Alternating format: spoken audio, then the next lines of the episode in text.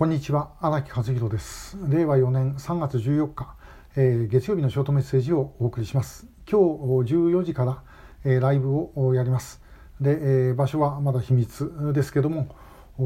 まあ、びっくりするかもしれませんが全然関係ないとこの間10日にライブやったあの今井さんあの事件ともまあ直接のつながりじゃないんですけども関係があるかもしれない、えー、そういうお話です。えー、ぜひあのご覧ください。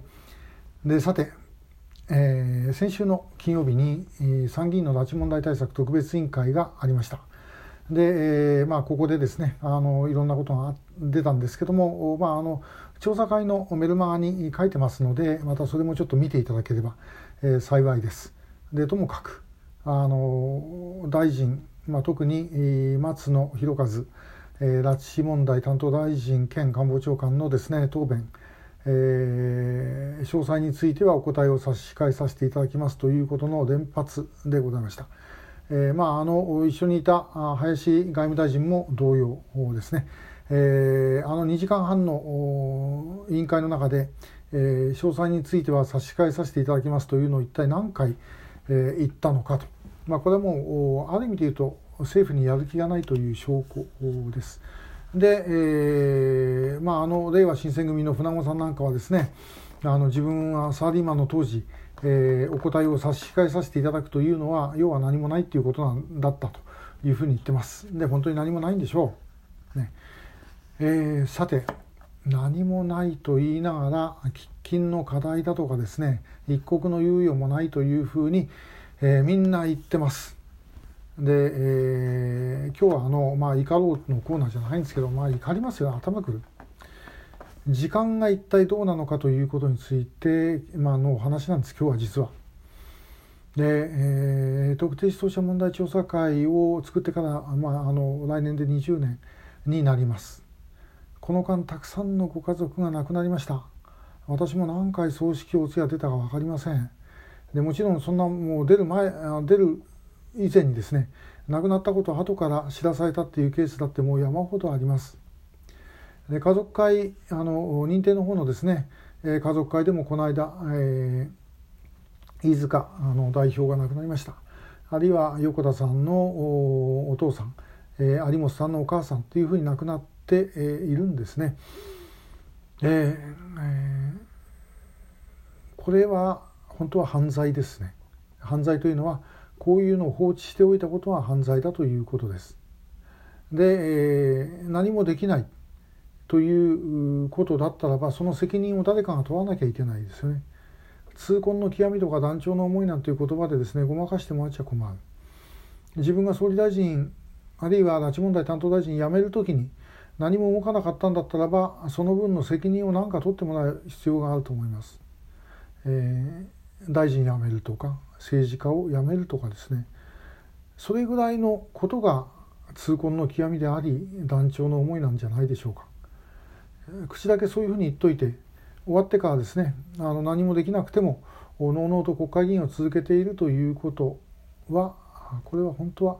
え、許されないことではないだろうかなというふうに思います、えー、震災の前の年2010年ですね。の10月23日に都庁前広場であの大集会やりました。で石原都知事も来てくれました、で飯塚さんも来てくれました。それから当時東京都議会の拉致議連の会長だった古賀さんも来てくださいました、え皆さん亡くなりました。壇上に上がってくださったご家族も多数の方が亡くなったりあるいはもう施設に入って動けなくなったりということの繰り返しもうそういうのがどんどんどんどん続いてます。えー、私たち月に1回、えー、ご家族宛ての、まあ、郵送のニュースを送ってるんですけどもそれもですねもう届かなくなるあるいは、えー、もうそうそうあのお母さんが、え施設に入ったんで送付を中止してくださいというようなことがですねもう何度も何度も起きるんですね。えー、これ正直言ってしんどいですなかなか自分自身でですね一緒にやってたご家族が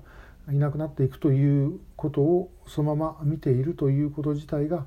辛いですでもまあやらなきゃいけないからやりますけども、でも私が辛いっていうことはご家族はそんなもんじゃないですよね。えー、私が辛いっていうのはそれはもういかにいくらなんだったら傍観者です。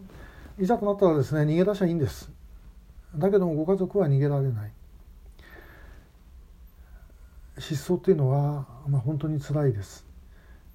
例えば事故とか病気で亡くなったこれももちろん悲しいですよね。悲しいけれどもでも、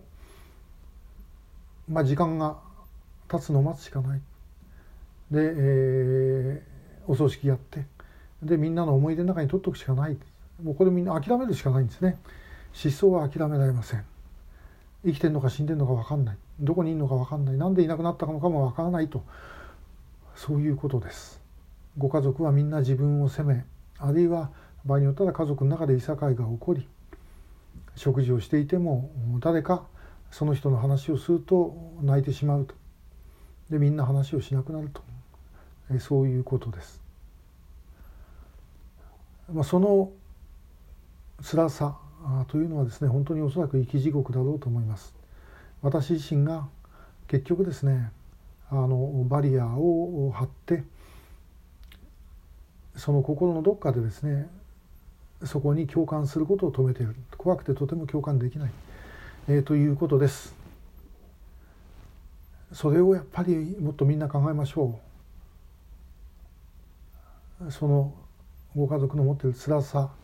をですね。それはもう本当に完全に共感することはできない。でもその一旦ぐらいは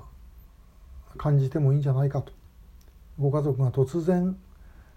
普通毎日ただいまって言って帰ってきてるご家族が帰ってこなくなったらどうなのかと。